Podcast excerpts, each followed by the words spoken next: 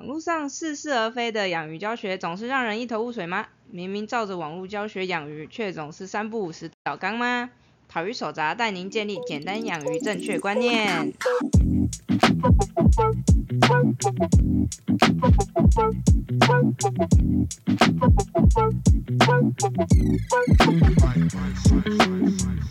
大家好，我是塔鱼手札的水族造景师阿喵。大家好，我是塔鱼手札的兽医师阿汪。啊，欢迎大家来听我们的水族大大不要听。对，我们上一集跟大家讲了。好像已经到了开缸的这个等级嘛？对，对啊，那到了开缸之后，接着下一步就是当然就是开始去挑自己喜欢的鱼。嗯，不过我发现这个也是蛮多饲主很喜欢问我问题，就是他们会想问我说，就是到底要怎么样才能够挑到比较健康的鱼？嗯，那他们也就是会非常担心说自己去水族店里面没有办法看出什么叫做比较健康的鱼。但坦白说，我觉得这个有点难去判断说到底是不是健康的鱼，甚至连一些玩家我都觉得他们并不是很知道什么是健康。坦白说是这样，其实很难很难对，因为其实有的时候，像我在咨询的时候，我也会遇到，就是那种。事主会跟我说他的鱼都没有怎么样，但是其实我看影片我就我就会觉得说不对啊，你的鱼完全就是没有活力啊，就只剩下对食物有反应，嗯，然后而且它的游泳姿势也很奇怪之类的，就是只会飘，然后只会在地方 原地定点，而且我不知道该怎么说那个感觉，就是你会感觉得到就是那条鱼不是无聊到或忧郁到飘，而是它就是真的很虚弱的在飘，对，就我相信阿喵你在照顾那一些鱼的时候，其实也可以感受到它们到底是不舒服的在飘，还是其实很无聊的在飘，嗯。其实多少是可以感受到一点的，呃，可以。可是我觉得这件事情好难跟大家讲说，就是到底怎么样才是，的确是，的确是有点难描述。对，但是我们还是会尽量的来在在这一集里面跟大家说一下，我们平常到底会用哪一些方式来挑鱼。当然呢，在这之前大家要先有一个心理准备，就是。符合我们等一下说的那一些不太好的状况的鱼，就是千万不要挑。对。但是那一些就算通过了这一连串的考验，看起来很健康的鱼，不代表它就是真的很健康，因为那只是外观看起来很健康而已。因为其实像我们自己有时候在挑新鱼啊，说真的。呃，毕竟你也不知道你的这条鱼来到你手上之前，它到底经历了什么，你也不知道这条鱼的前面的盘商有没有对它做了什么事情。通常都是经历风风雨雨啊。对呀，而且像是那种野生鱼，其实很尝试在那种，我记得他们很尝试在圆筒的集货处那边，可能等了好好久，然后等到就是鱼量到一定的程度的时候，它才会出货。对。而且你也不知道他们的环境是怎么样。嗯。然后接着下来下下来大盘的时候，你也不知道大盘对它做了什么，不知道中盘对它什么做了什么，也不知道就是店家店家对它做了什么。那很常我会遇到。那种有些比较惨的鱼哦，就是接到原产地的鱼以后下药，大盘下药，这没有问题，因为原产地本来那边病就比较多。然后中盘觉得大盘没下，然后再下一次，然后店家觉得中盘没下，然后再下一次。对，所以同样一个疾病，他已经经历过三三次下药。不过我觉得鱼蛮厉害的是啊，就是就算他们这样子下药，其实他有时候他外表还是可以很光鲜亮丽。嗯，对。然后甚至还是会吃饭呐，然后会在那边游来游去啊。是。可是带回家养不久以后就暴毙。就炸了。都没有办法判断，就大家。有一点年纪，你要这么说吗？真的是有一点年纪的人，应该都会知道这一个广告台词：肝是沉默的器官，对吧？现在年轻人应该不知道这是什么东西。哎，我们那我们小时候的时候，这一句超流行的。呃，是，的确是。太好了，你有承认。我本来想说你要跟我切割了。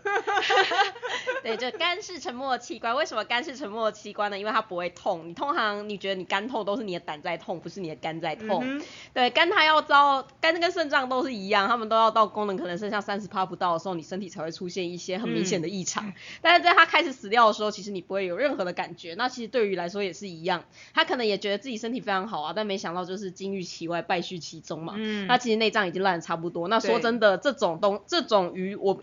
我们自己也没有办法 从外观看出来，真的。对，我觉得这也是为什么，就是大家如果有带狗狗、猫猫，或是像是青蛙、乌龟、蛇、蜥蜴那一些去动物医院的话，其实大部分的兽医师还是会跟你说，会建议抽血比较好啊，因为我们还是必须要从抽血，我们才有办法知道这只动物内脏状况，或是拍 X 光啊，或超超音波。但是鱼这些都没有办法做啊。哎，我跟你说，在国外是有办法做的，但是说真的，你做一次这件事情就是两三千块，大家真的会愿意花这个钱吗？对，说真，嗯。说实话，比较惨的是，大部分人会不愿意花这个钱。那为什么外国人愿意花这个钱？因为外国鱼其实蛮贵的。你不要说，你不要说不愿意，大大哎，饲主不愿意了，我我都不愿意帮鱼抽血，真是有够麻烦的。先不要管它麻不麻烦，其实我们是办得到的啦，是办得到。我之前有一个学长超厉害，他可以抽那个满苗的血，现满呢。要求我，对他超厉害，他用那个毛细管在抽，他抽得到哦。我抽我抽朱文锦的，我就觉得我要投降。朱文学长好抽的，真的，理科鱼类都很好抽，因为他血管都抽大条。然后那个学，我那个时候就问学长说，学长学长你怎么知道你已经抽到血管？他说你可以感受到指尖有那种嘣的感觉。我说听你在放屁。他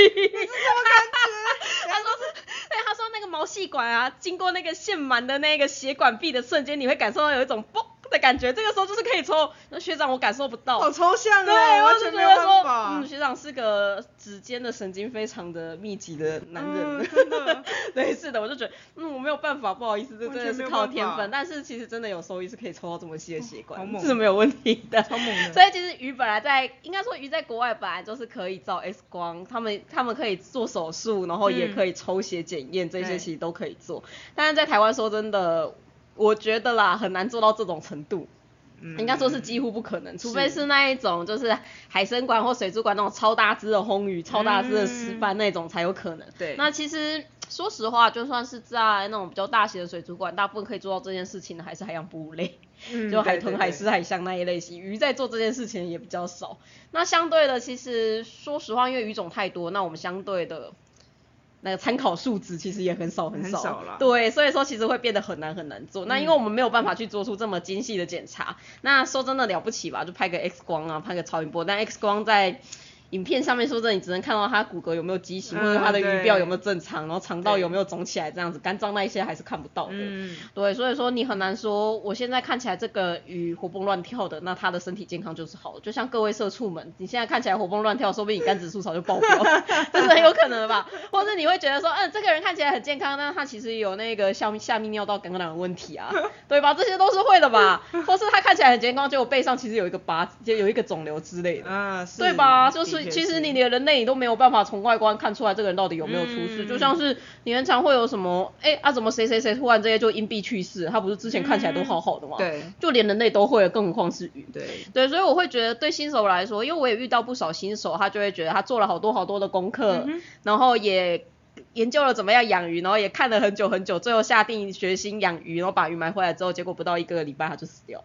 然后他们就会非常非常的自责。嗯。但我其实觉得啊，说真的，养鱼这一块你真的只能放宽心，因为你真的不知道你手上这只鱼之间经历了什么，你真的不知道。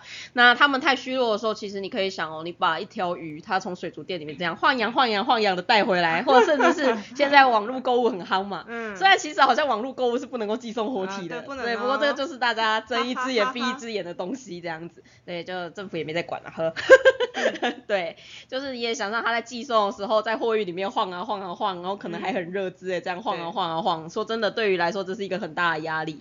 而且水族馆里面的水质跟你们家的水质其实又是不一样的环境，所以它在晃啊晃啊晃，很紧张。就你可以想象你现在在路边。然后就被一群黑衣人抓走，然后接下来就被送到柬埔寨的那种感觉，你一定是吓得半死。然后接着柬埔寨那边天气还热了半死，然后你一下飞机就中暑，然后还被踹了两脚那种感觉。对，那就是一般鱼在入缸的时候会出现的事情。嗯，对，所以说就是其实光是他们原本可能看起来都很健健康康，但是光是他经历了这一些有的没有的事情之后，接着呃原本快要爆炸的肝就爆炸，原本快要对原本原本就快死的鱼就真的死掉了。所以说其实。说真的，这中间的运输过程当中，你很难去避免它有压力。那其实鱼要避免压力，我会觉得啦，比较最直接的，最终还是牵扯到营养性的问题。对，因为一条鱼它只要营养够好，其实它们抗压能力也会非常强。那如果说这条鱼它不止营养不好，还一直被下各种药物，然后身体其实各种代谢都变得不是很好的情况之下，它们可能只要一点点的压力就会死掉。疲累了呀。对，这其实也是我觉得鱼病最难判断的其中一个问题。因为其实啊，鱼病很有趣哦。鱼病它有一部分的，有蛮大一部分的疾病。它鱼都可以吃得下来，就不论是你水质不太好，或是你营养其实没有这么的均衡，或是它有一点点感染，但其实很多很多鱼它们都可以耐受下来。这也是为什么我觉得可以有这么多大大存在的鱼，因为他们随随便便养都可以把鱼养得很好 这样。对，对他们自认为把鱼养得很好，但是他们看不出来他们的鱼不好。你知道这有的时候那种大大跟我说他的鱼，他的七彩养多漂亮，我每次一看就说靠背这七彩超瘦的，然后他自己觉得很漂亮，然后觉得哇塞这是怎么回事？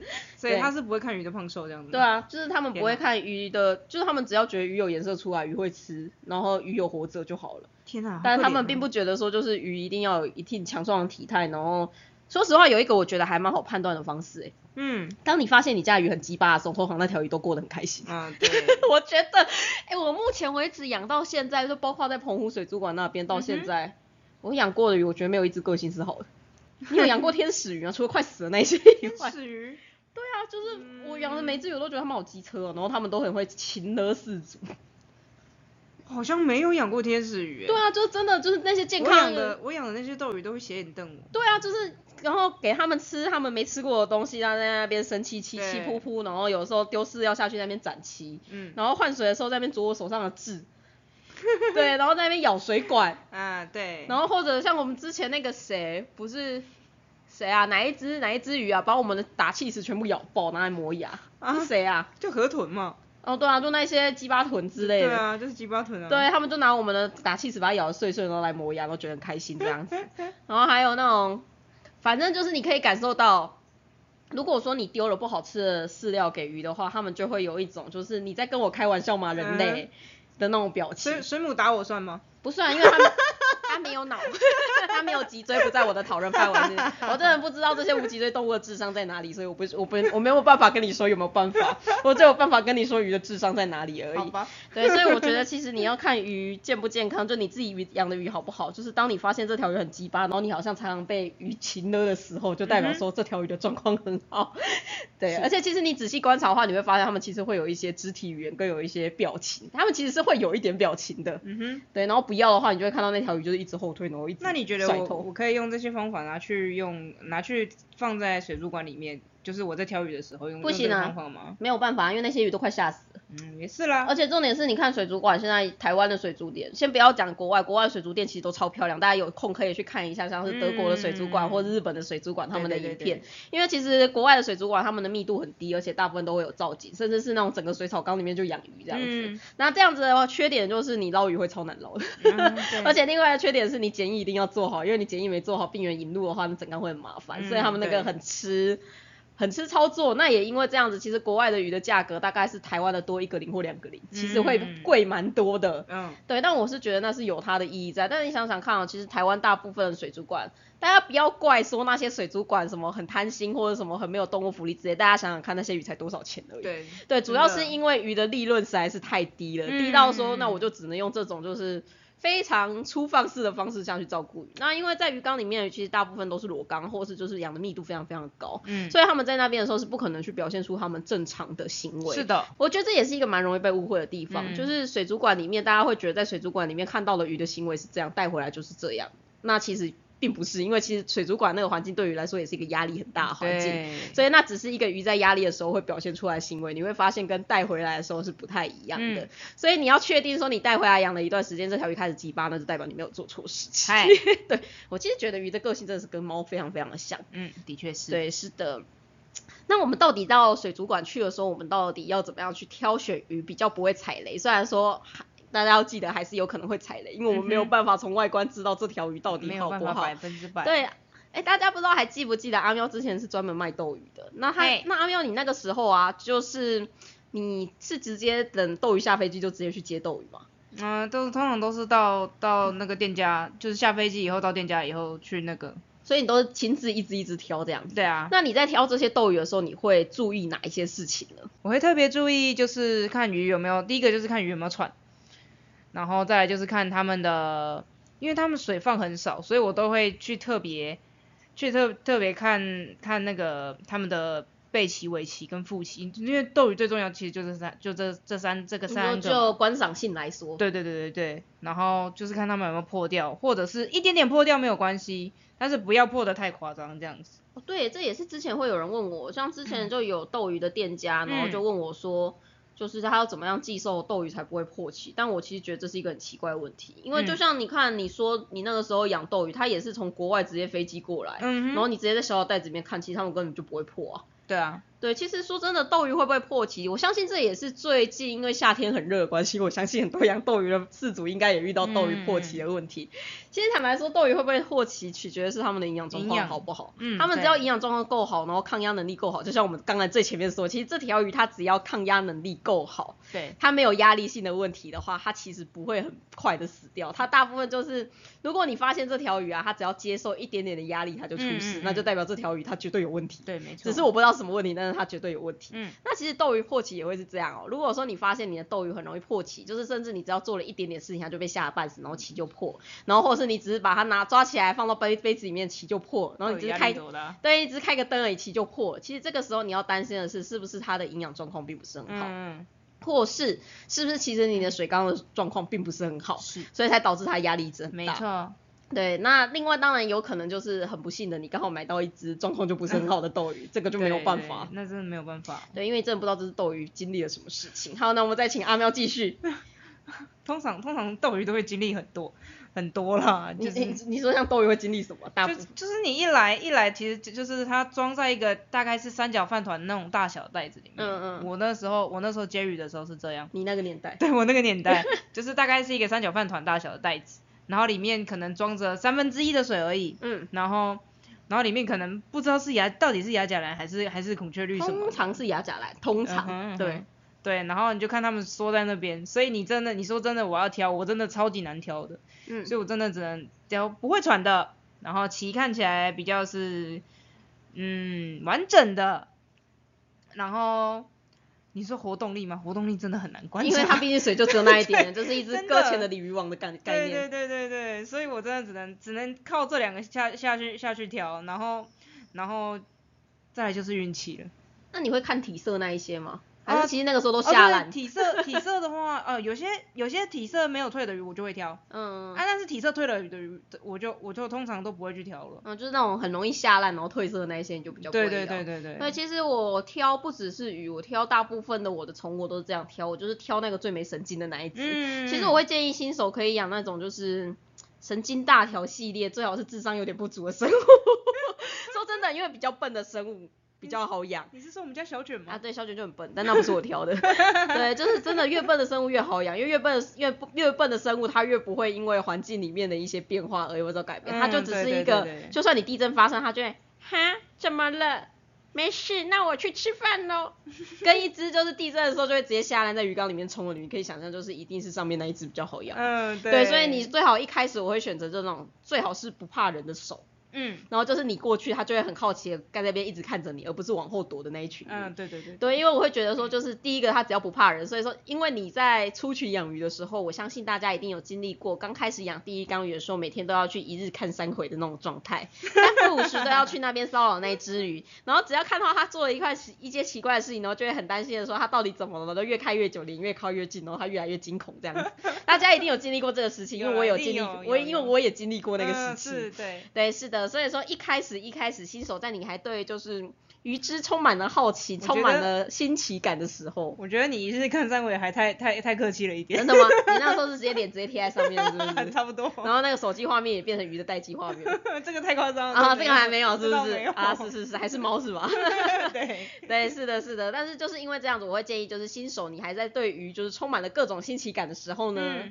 就还是先挑那一些不怕人的鱼，是对，因为那些怕人的鱼真的是你只要越去看它呢，它就越缩越里面，有一些鱼甚至会直接被吓死，这都是有机会，就吓到不愿意出来吃饭被饿死也都是会，真的。对，所以新手我会建议你挑鱼就挑那一些你过去，然后最好是你把手稍微的抬高一点点，他们就会以为你要喂食，然后就冲上来，对，就会很兴奋冲上来的那一种。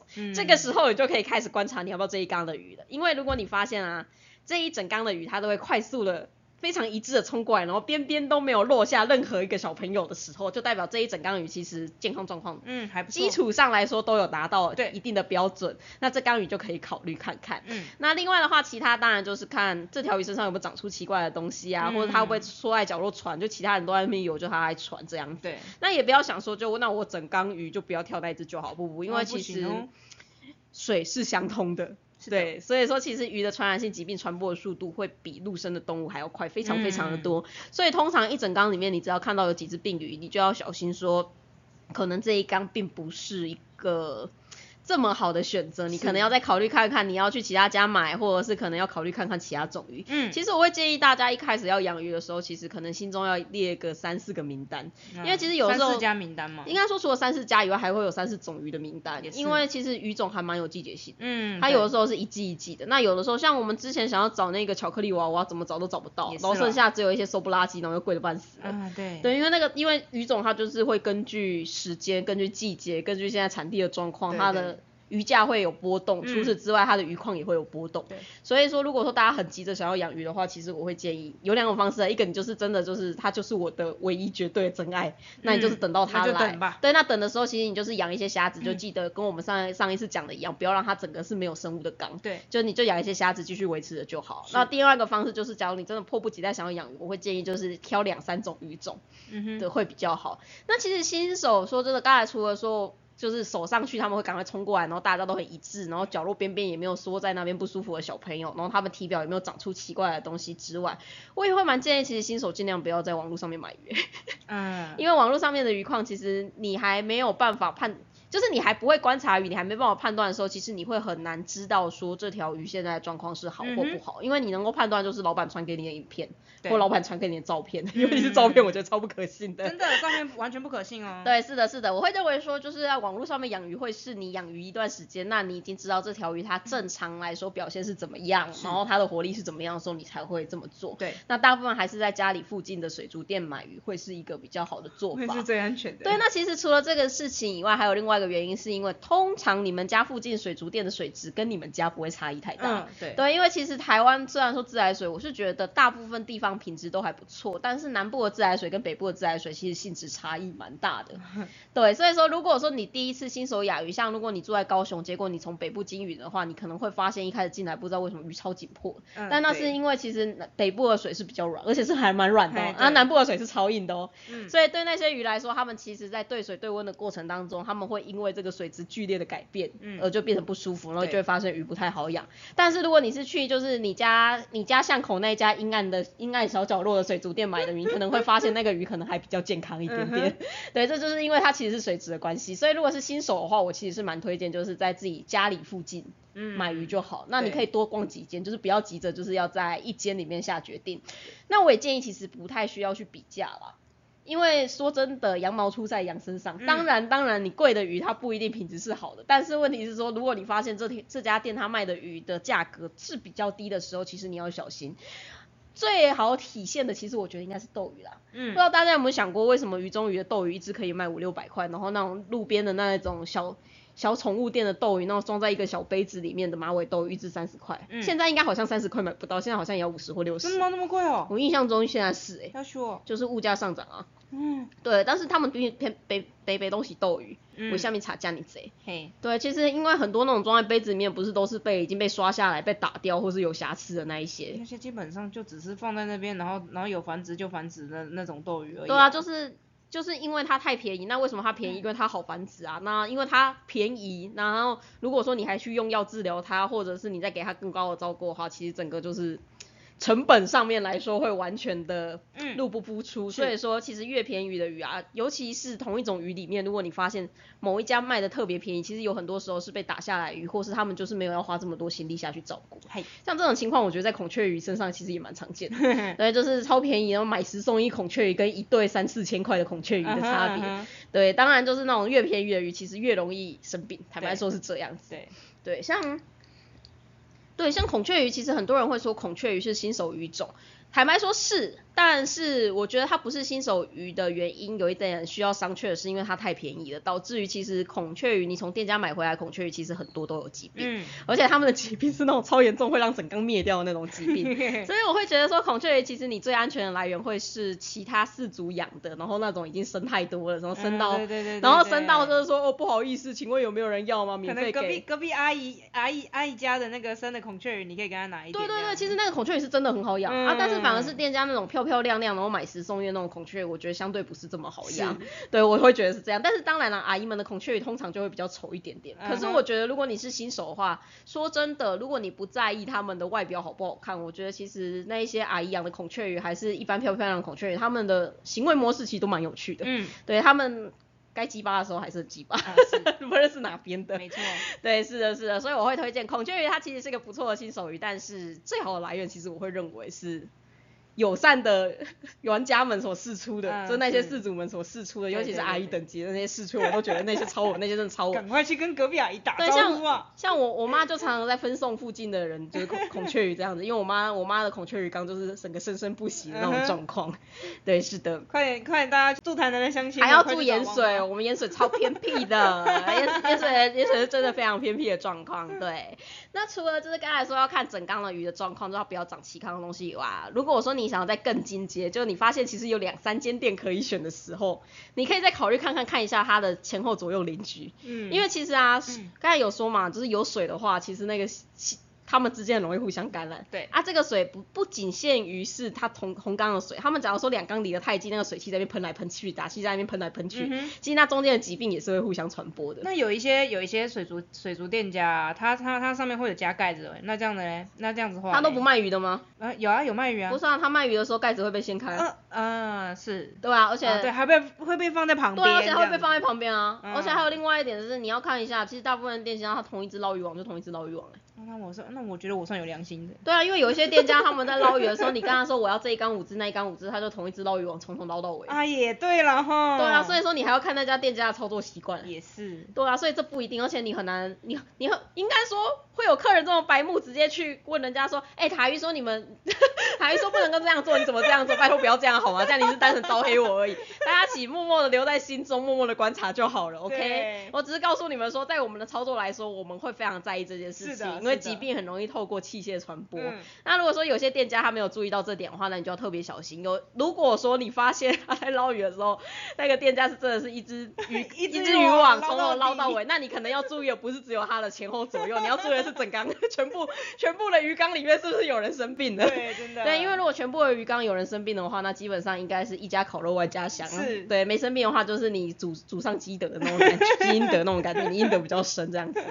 对，那当然也会有人，就是也会有新手很担心，就是说，可是我也不太会看鱼到底有没有生病诶、嗯那再退一百万步讲的话，其实最简单最简单就是你要看那个水有没有颜色，嗯 因为其实大部分的鱼用药都是有颜色的，对对，那不是黄色就是绿色，不然就是蓝色。对，就是它就是三个颜对，色，就是在，然后有一些你就会发现那个颜色变得非常恶心的颜色，那就拜托不要那买。真的不要，真的不要，对，那我也会认为，我也会建议啦，就是新手各种有颜色的缸子的鱼都暂时不要买。嗯对，因为老板绝对不会跟你说他生了什么病。嗯，有啦，有一些比较有良心，我有遇过，他有跟我说，但我不知道是不是因为我的身份，所以他才跟我说，哦 所以我会有我有遇过，点难判断我。有遇过，老板跟我说这是泡健康的啦，哈，泡健康什么？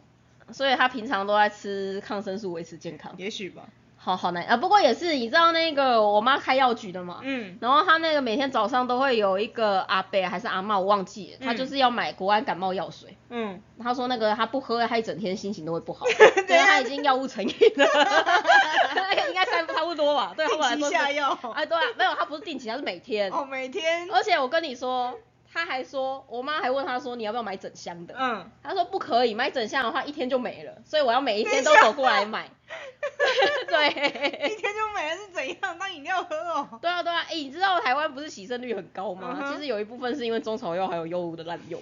当然我不知道这一部分有多少，因为人医不是我的范围但是我知道有一部分的洗肾是因为中草药的滥用，再加上这些药物的滥用。OK，对对对，就是不要乱嗯喝国安感冒药。哎、对，就是就是连人类就是这样子乱用药，其实肾脏和肝脏都会坏掉。那鱼其实也是，所以不会有所谓下健康。大家要记得，是药就有三分毒。对，所有可以杀死病原菌的药物，一定有办法弄死你家的鱼。没错，只是剂量上面来说，你要怎么掌握？是，那其实对我来说，治疗疾病就是这样。治疗疾病就是一个，在我的心中里面，为什么我在治疗疾病的时候是会用药？因为你不用药，这条鱼就死定了。嗯，所以你只好，其实药物有点像七伤拳啊，不知道嗯七伤拳这个东西大家还知不知道是什么？我不知道。哈哈，那是金庸小说里面的东西。嗯，对对对对，反正就是那个杀敌一百伤己八十那一种。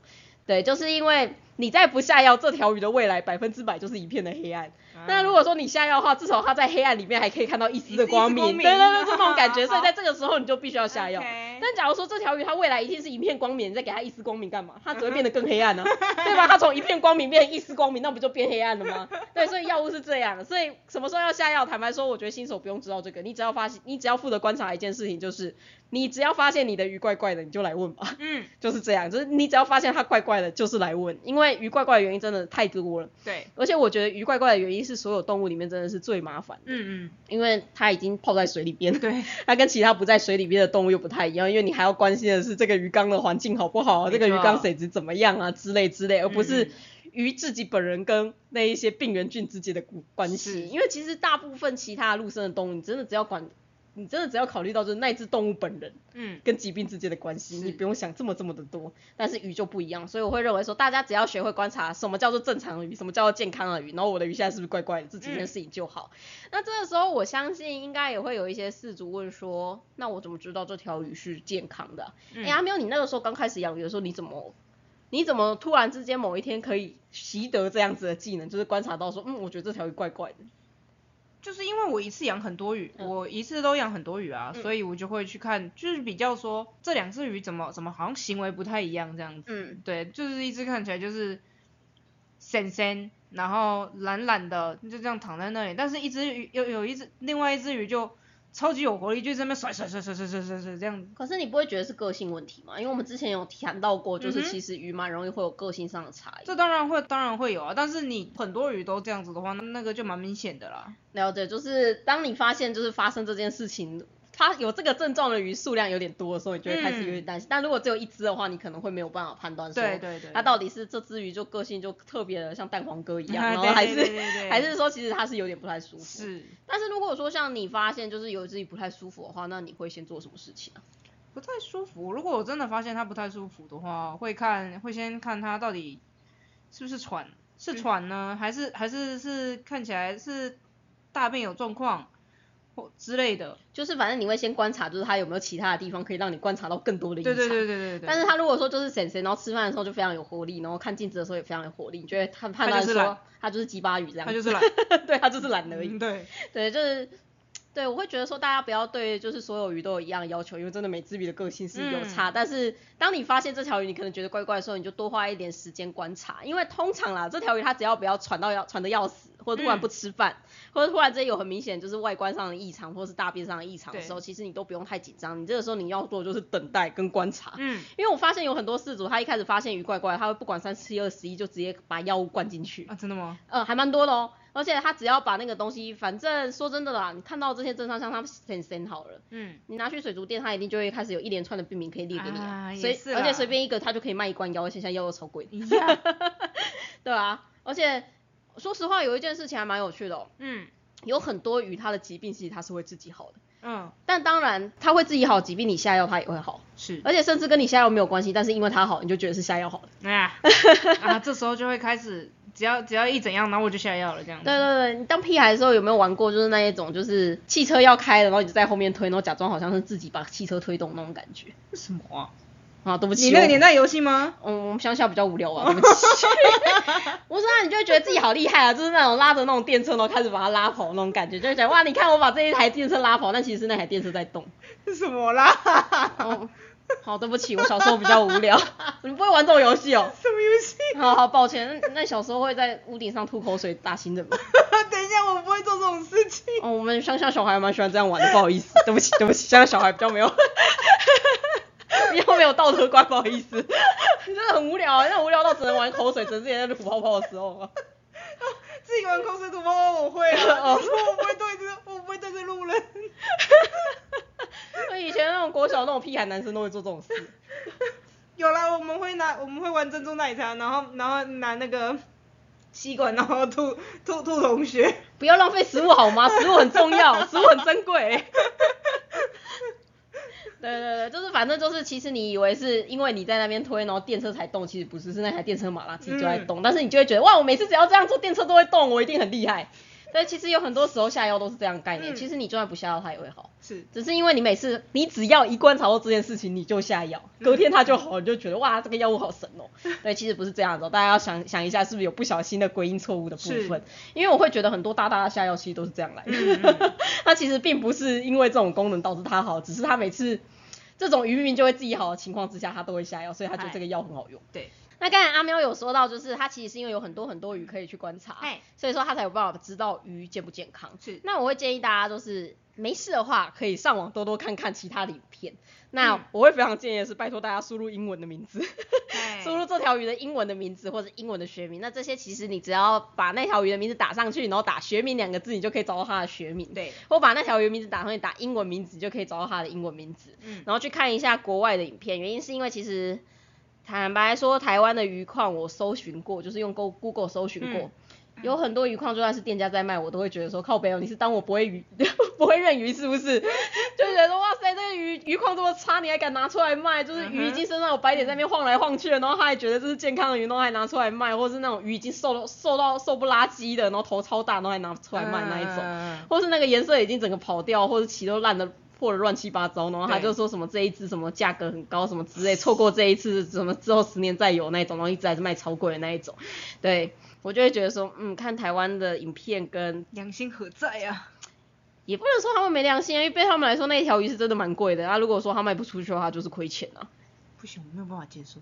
嗯，没办法，道德标准比较高一点点。嗯毕竟你知道，有些人为了活下去，就必须要做这件事情。嗯 对，所以其实这也是为什么我其实会蛮希望，其实未来的瑜伽会越来越高、欸。嗯，因为虽然说现在瑜伽很低，我养鱼养得很爽，没有错，但是我觉得就整体的产业的健康程度来说，我其实会希望鱼的单价是高的。嗯，有一部分当然是因为鱼单价是高的话，大家会相对的愿意花入比较多的时间去投入去照顾这些鱼是，而且你也不会为了要打平你的收入，然后去做像刚才你说那些你觉得非常的没有良心的事情。嗯那还有一件事情，鱼价这么高，你们就不会把鱼养的这么密。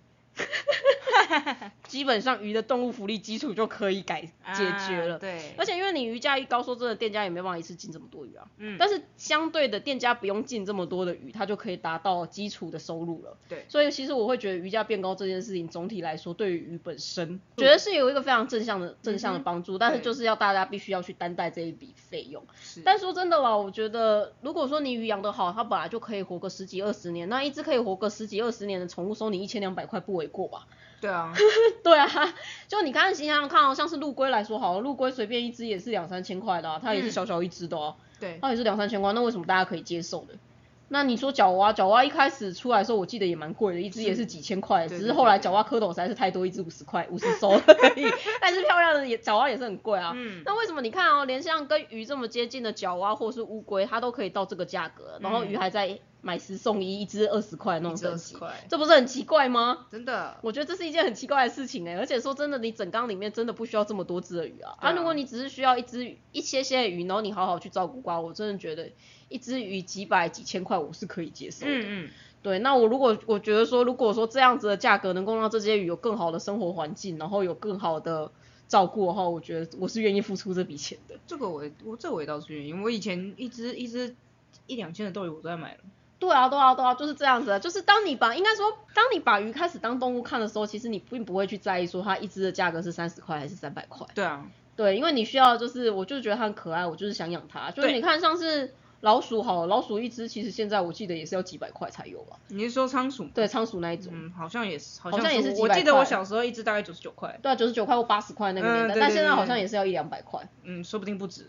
对，可是你看像仓鼠这种一两百块的生物，大家还是会买两三千块的笼子给它，而且生病还是会带它去看医生啊。房价高，对啊，它房价超高的，不是啊，鱼的房价其实也不低啦。对啊，可是你看像为什么那这样子的话，为什么鱼一只三十块？嗯你，仓鼠一只都有一百多块，而且仓鼠寿命才两年呢、也是啦，对啊，寿鼠寿仓鼠寿命才两年，你看我们家斗鱼都已经三年四年斗鱼之齿了。那 斗鱼之齿，对啊，然后那个时候买一只，我记得他们不是五百多块、六百多块啊。嗯，差不多。对啊，说真的，我觉得一只宠物的生下，然后又可以让你养个十几年，这样子其实对我来说是便宜的。嗯，的确是。对，是的，是的，所以说我自己认为说，其实水族业界这个是个形态嘛。如果说要真的要让鱼的状况变好，其实是需要有点改善的。那我们再回归正传，就我们刚才有说，如果大家没有办没有这么多的经，应该说没有这么多的经验去看鱼的话，其实真的就是多多看影片。嗯因为你其实你影片太多，你学会去观察那条鱼的话，其实你大概也会知道这条鱼它至少该怎么游泳，嗯那它的它对于食物的反应是好还是不好。因为像有些鱼，它真的就是吃饭就是比较害羞，嗯，它就是会慢慢的出来，它就不会在你面前吃。那如果说你发现其他的鱼其实都会冲的像神经病一样，但你家就是慢慢出来，这个时候你就要小心的。嗯，但如果说你发现所有的人鱼都是哦，我不知道它什么时候会出来，反正我就是放着，那其实你也不用那么担心。嗯，甚至是你照三餐去用你的脸吓它，它都会更，它都还会更害怕。我跟大家说，如果说你真的是那种焦虑型的事主，我会推荐大家可以去买那种网络摄影机。嗯，就是你直接在鱼缸里面遮遮啊扎一个网络摄影机，你就透过荧幕去看它就好，是你不要这样一直看它。是你知道有些事主跟我说，医生真的呢，我发现我家我我家鱼只要我不在家，他们都好活泼，我一回家他们都像死了一样。就一个嗯，对，有些鱼它就真的不喜欢人类，所以是没有办法。真的，对，那至少他最后他可以从网络摄影机观察到他们家鱼宝的就是日常的生活状况。日常对。状况，对，是的，我们就是刚才有说嘛，我们去店里面挑鱼，除了那一缸要好，那整缸的状况也要好之外，那带回来之后，大家也会很，大家也会很喜欢问的一件事情，就是、嗯你们一直说要检疫，那鱼到底要不要检疫？我是新手的话，我会很担心检疫这件事情，嗯因为我们说的传统的那一种非常非常典型的检疫的话，我们就是为了防止病源被带入鱼缸里面嘛。是，那所以说你就是要在你的主缸之外再开设另外一个缸子，然后在那个缸子里面去观察。那很多新手就会觉得说，可是我可能就只有进这一只这一次的鱼而已，我也不知道我未来会不会再进一次鱼。那为了这件事情，我去买两个缸子。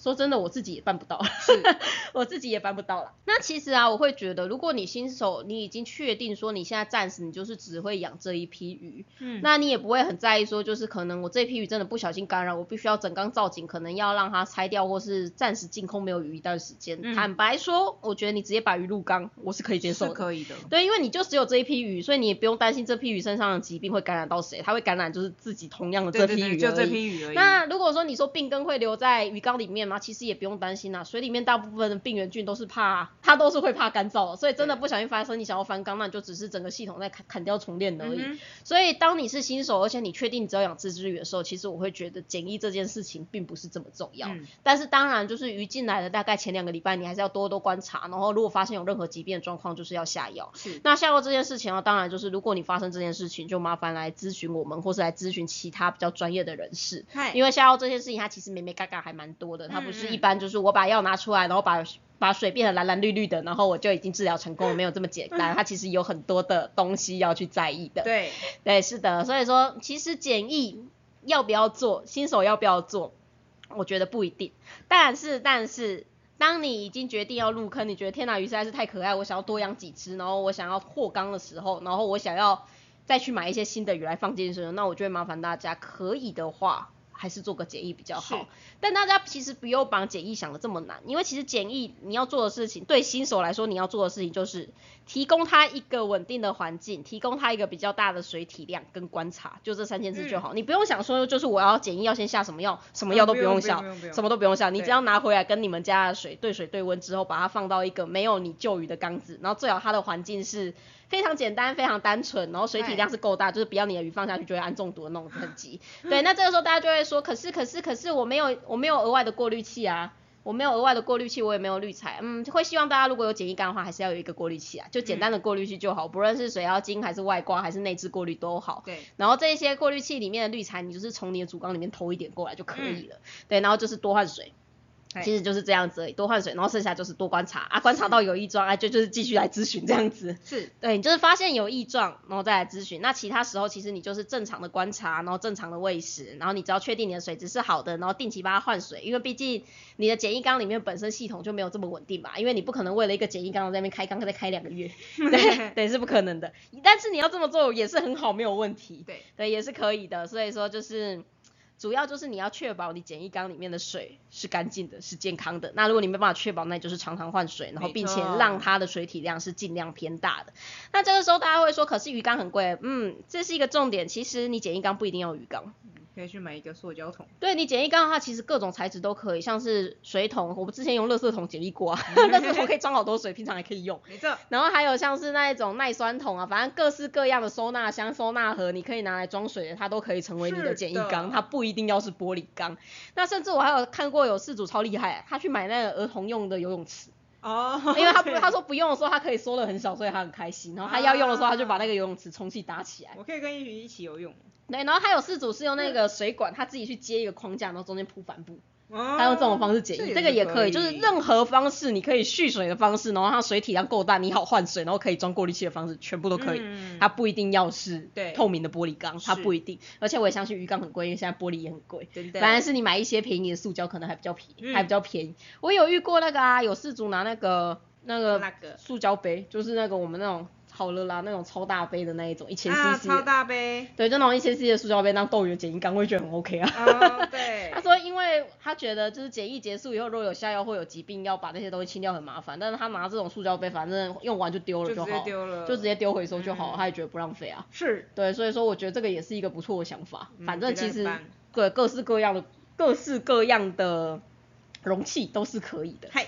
对，是的，是的，所以说其实我会觉得说检疫这件事情大家不用想那么多，你是在一个隔离的环境，然后观察他有没有出事，那你观察两个礼拜，确定他没有出事，就可以让他们就可以让他们就是相见欢这样子。嗯。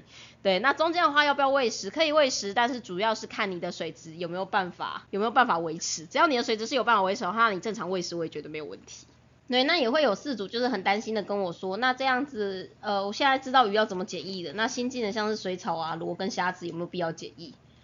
坦白说，嗯，这一些植物身上，除非除非你买的店家他是把它跟其他的鱼养在一起，不然其实大部分这些东西身上它们的病源之类的，它是不会传染给鱼。是的，对，所以说只要你确定你买虾子的店家，还有你买螺的店家，他那一缸里面就是真的只有虾子只有螺，那其实你也可以直接把它放到缸子里面，那你也不用担心鱼因为这样子被感染。对，那水草要比较注意，因为很多的店家会在水草缸里面顺便养鱼。嗯，啊，假如那个鱼不健康的话，确实水草会有可能不健康。嗨，对，那如果说是这样，其实你也不用想太多，你就把水草随便放在一个水桶里面，然后你每天帮它换水，大概这样子一个礼拜就可以了。嗯，你也不用特别加什么东西。那记得，反正新手可以加的东西越少越好，因为加任何东西你真的不知道会发生什么事情。对我其实对于这件事情我也是很难理解，为什么大家可以加药加药加的这么的自然？大家不会觉得这很像是化学实验吗？明明就是在养鱼。真的。对啊，这养鱼养到后来好像是化学实验，然后各种瓶瓶罐罐越来越多，然后水的颜色五颜六色，从来就没有透明过，这不是很奇怪吗？超怪的啊。对，重点就是养鱼真的不用这么累。当你发现你养这缸鱼，你必须要去加大概五六种东西，这缸鱼才活得下来的时候，你就要去检讨一下发生什么事情。是煮汤吗？你就做化学实验啊，你会觉得就是加一加，然后加到某一个加出来就会爆炸这样子，就是宝钢，你会觉得有点像吗？还蛮像的。对啊对啊对啊，就真正的养鱼，其实说真的，你一开始开完。你一开始花完那一笔就是一开始的设备费用，然后还有一开始比较辛苦的去把系统建立起来的时候，它就应该要是一个完整的生态。它其实剩下你要做的就是喂食，喂食、观察鱼只、喂食、观察鱼只、换水，其实就是这样子而已。它其实没有这么的难。所以当你发现你觉得养鱼是一件让你很心累的事情，或是一件让你要做很多很多事情才有办法让鱼只健康的时候，嗯，我会麻烦大家停下来想一下，是不是哪边做错了？因为实际上养鱼真的。没有这么麻烦，它真的没有这么难。真的。对，就当你发现你这一缸鱼养着养着，怎么好像越来越像加护病房的病人，就是他接的管越来越多，他加的东西越来越多，缸子里面的就是需要插座的东西越来越多的时候，你就要开始想想哦，要不要停下来喽？是。因为那通常是代表说有一些更基础的原因你没有去解决它。对，就是有一些更基础的原因你没有去解决它，所以才会发生这种事情。嗯。对，那关于今天的就是挑鱼的部分，阿喵还有什么地方想要跟我们补充的吗？没有，嗯，话说你，话说我还蛮好奇的，就是像你们以前在水产养殖的时候，嗯，鱼苗你们会挑鱼吗？你说的挑鱼是，我不知道啊。刚进来的时候，对啊，刚进来的时候不会啊，就是全部反正就是死了捞起来，反正就是进一批进来，然后反正我们每天都要巡，每天都要看嘛。那当然，那所以就死了就挑起来，死了就挑起来。呃，我蛮好奇的，就是对你们来说，死亡率在多少以下，你会觉得是正常的？嗯，死亡率在多少以下？因为你们，因为我相信你们这种这么大量养殖，其实每天一定会浮起来一些鱼嘛，这是绝对的嘛。对，因为你不可能保证百分之百鱼都没有畸形，百分之百鱼身体都没有问题。那通常你们在一天捞到多少死鱼里面，你们会觉得说这样子的数量就是正常死亡数量，你们并不会去特别找原因。大概三四只吧。你们一池是上次说两三千只这种等级。嗯，对。所以说其实把。这样说的话，你本来就会有大概千分之五左右的几率，你会有机会是刚好是抓到那一只身体不健康的鱼。嗯，其实几率还蛮大的呢。嗯，尤其是如果说你抓的是像是灯鱼或属于这种一次要抓一群抓一群的，其实真的多多少少就是会有一些些鱼是会出事。是的。对，那因为我也记得你们的鱼苗其实是有一部分是本来在育成的过程当中就会有一部分死亡。嗯，我记得鱼苗死亡率就会更高一点。是鱼苗鱼苗的死亡率非常高，就有可能一百只里面就会有一只死掉，而且还不是说你做错什么，就只是单纯它长不大这样子而已。对对，其实我也觉得有很多很多的鱼。我真的是觉得啦，就是新手事主真的不要太自责，说自己养死了几只鱼。但是如果你发现你不论换了几家的鱼，他们的状况都不好，而且死亡的状况都很类似，这个时候你就真的要怀疑是不是自己哪边做错什么。是真的。但是如果说你只是刚好第一次养鱼，然后刚好这只鱼状况不好，那你也不知道怎么判断的话。说真的，就是来咨询吧。那也不要太早就是放弃这件事情，因为说真的，就是鱼况，我们连连我们自己做了这么久了，我们自己都很难拿捏。我们偶尔还是，对我们偶尔还是会养到那一种就是内脏状况很明显不好的鱼，然后就是不论它吃了多少补品，它就是会飘起来的鱼。哎，对，就是在我们旁边那一只豆没有错。对，是的，是的，这就真的没有办法。哎，不过就是希望，如果未来真的有机会鱼价如果上涨的话，嗯，希望这群鱼这种遇到地雷鱼的几率会越来越少了。因为毕竟当大家愿意花更多时间照顾，然后越少去下乱七八糟的药的话，毕竟这些鱼内脏受损几率也会大幅的下降。对，所以还是希望，虽然会让消费者。多少负担掉一点这一些成本在，但是对我来说，我就算是个消费者，我也愿意这么做，因为我希望这条鱼可以过得更好。没错，对，是希望。希望台湾水族界有朝一日可以往像是日本或是欧美国家那个方向下去发展。希望可以越来越好咯。对啊，而且你想想看哦，如果你去逛水族店的时候，你看到每个都是一缸一缸，很像在坐牢，然后全部都是裸缸，然后里面的鱼挤得超满一大堆的鱼缸，你会想买？还是看到就是鱼非常开心的在一群造景，然后在水草里面穿来穿去、追来追去的鱼缸，你会想买？我觉得这当然是造景啦。对啊，就是我觉得对于就是你要推坑一个新手。去接触这个业界来说，我会觉得当然是有赵姐那一个，你会比较容易吸引到原本对水族没有兴趣的人来玩。是，对，所以我自己会觉得说，这在产业推广来说也非常重要。但是大家如果有有一位店员在造景缸里面抓鱼的时候，千万要体谅他，因为真的很难抓。啊，对啊，那超难抓。其实有的时候我们 真的很难抓，要体谅他，知道吗？对，因为造景缸其实一般店家不喜欢原因也是因为你很难抓到那只，因为他们会躲得超爽的。是。啊，对，刚才忘记讲了，简易缸里面尽量也要有躲藏处。那因为简易缸里面的躲藏处，我们会希望是清洁简单的，那种灰色的 PVC 管超级无敌好用，各种大小都有。那你只要选择跟那一条鱼的。身长差不多，然后那种宽度也差不多的那个管子，他们就会很开心的钻进去。那除了那个以外啊，像是那种塑胶绳，你知道绑成一小撮，然后加个重物让它沉下去，像模拟的那种假水草，那也是一个简易刚好用的东西。你会发现，你只要丢这两个东西下去，鱼就会开始在那边探头探脑。通常对完对对水对完以后，大概三四个小时就在旁边探头探脑。啊，有一些更没神经的是会边对水边吃饭。对对，像我们这边鱼养到最后，他们都是搬家的时候是在那边边对水，然后一直在那边讨饭吃。我就觉得你们到底有没有神经啊？你们知道现在经历了什么？你们刚才才刚经历过三十分钟的车程呢，然后你现在在那边跟我吵着要吃饭，因为昨天没吃，是。对他们就会变成这种这么鸡巴的状况，然后就是一直很烦，然后甚至有一些会为了讨饭然后跳出来，然后直接干死在旁边的。对。对，大家要记得对水对温的时候要记得加盖，因为有些鱼它会紧张到跳出来，对你就会变成你就会发现你的三十块就变成地上的小鱼干，而且那个真的是救不回来，那个没有办法，对，所以大家一定要特别小心这件事情。是，那我们今天的水族大大不要听就到此告一个段落，对，那。那大家就是我们刚才一直有讲到有咨询的部分，大家可以善用，就是但是要记得要先去预约，因为小编其实还蛮忙的，我们的公司就只有我跟阿喵两个人，没有在，还有一个远在天边的设计师，但设计师就是负责画画而已。对对，但其他的所有事情，包括物品的进出货、物品的上架、物品的物品的问题回答，还有所有的咨询都是由王编一个人，然后阿喵就是负责所有的就是。水族缸的照护，然后还有造景这一些，全部都是由他来，所以我们就只有两个人而已。所以如果你不先预约的话，有可能会找不到我，因为我真的很忙，阿喵也真的很忙。对，所以就是麻烦大家，如果要找我们的话，要记得预约哦，预约是一个很重要的事情。没有错。对，是的，那也因为我们的 Line 跟我们的 Facebook 都是官方的，也就是说。你如果不主动敲我的话，根本没有办法联络你，所以要记得预约完之后要主动的联络我们，对，不然我会什么事情都做不到，然后你就会觉得说为什么我没有反应？但我其实自己也会觉得这是一件很奇怪的事情。你去看医生的时候，你不是会主动去诊间吗？嗯，那为什么你来预约我们，你来预约我的咨询的时候，你们都会希望我会敲你们？我一直不是很能够理解这个心态，你知道吗？是在等叫号吗？对，就是想说你在等什么，就是又不敲我，然后又在那边默默等，然后有些事主还很可爱，他要等到那个他预约时间结束后才会问我说医生你怎么没有敲我？我想，嗯，对，因为我没有办法敲你。第二个是我也不知道你到底现在是有没有空的状况，但反正你预约起来，我就那段时间空闲起来。其实对我来说就是这样子而已。对，是的。所以大家要记得，如果说要咨询的话，就是麻烦先预约，预约完以后要主动敲我哟，不然的话我是没有不会知道你是谁的哟。对，那我们就下个礼拜再见喽。下个礼拜我们应该会来讲讲要怎么选饲料，或者是需要准备哪一些饲料，我们的鱼才会活得健健康康的。好。对，因为应该差不多了吧，反正鱼都挑回来了，缸也设好，接下来就是要怎么让鱼活得更好而已。是的。对，好，那我们下礼拜就来讲饲料吧。OK。OK，那我是塔鱼手掌的兽医师阿汪。我是塔鱼手札的水族照你沙喵，那我们就下礼拜见喽，大家拜拜。